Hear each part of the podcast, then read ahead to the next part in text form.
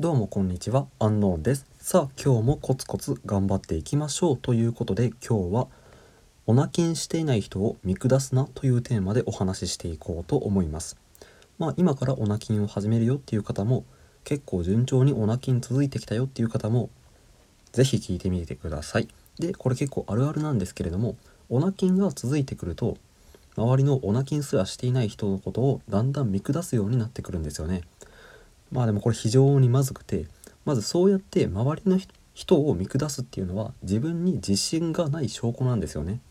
もともと自信たっぷりの人はそもそも周りの人にマウントを取ったりだとか見下したりっていうのはしません。でそうやって普段からオナニーしている人のことを見下す癖がついているといざ自分がリセットしてしまった時にその言葉が全部自分に返ってくるんですよね。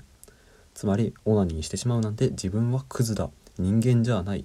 猿だっていう風に自分を責めてしまう言葉と言葉となってしまうんですよね。なのであなたがするべきはおなきんしていようがおなきんしていまいが人生楽しく生きている人はいくらでもいるっていうことを認識することです。まあ、実際おなきんすると人生が楽しくなるのは間違いないんですけれどもそもそもそれが必要ない人っていうのはまあいるんですよね。元からのエネルギーが高い人だったりだとか全く精神的に傷つかない人オナニーをすることで傷つかない人っていうのはいます。まずはそういった人たちがいるっていうのを認識してあなたは自分がするべきことをコツコツと積み上げていく。これに集中してください。はいということで今日は以上でした。